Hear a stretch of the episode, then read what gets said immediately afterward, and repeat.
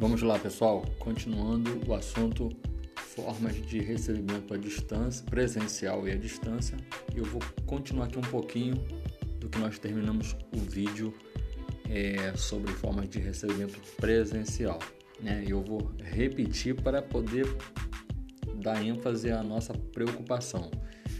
Sempre ficar atento à forma de recebimento na carteira, na maquininha de cartão de crédito mediante os altos descontos que eles fazem na, nas antecipações.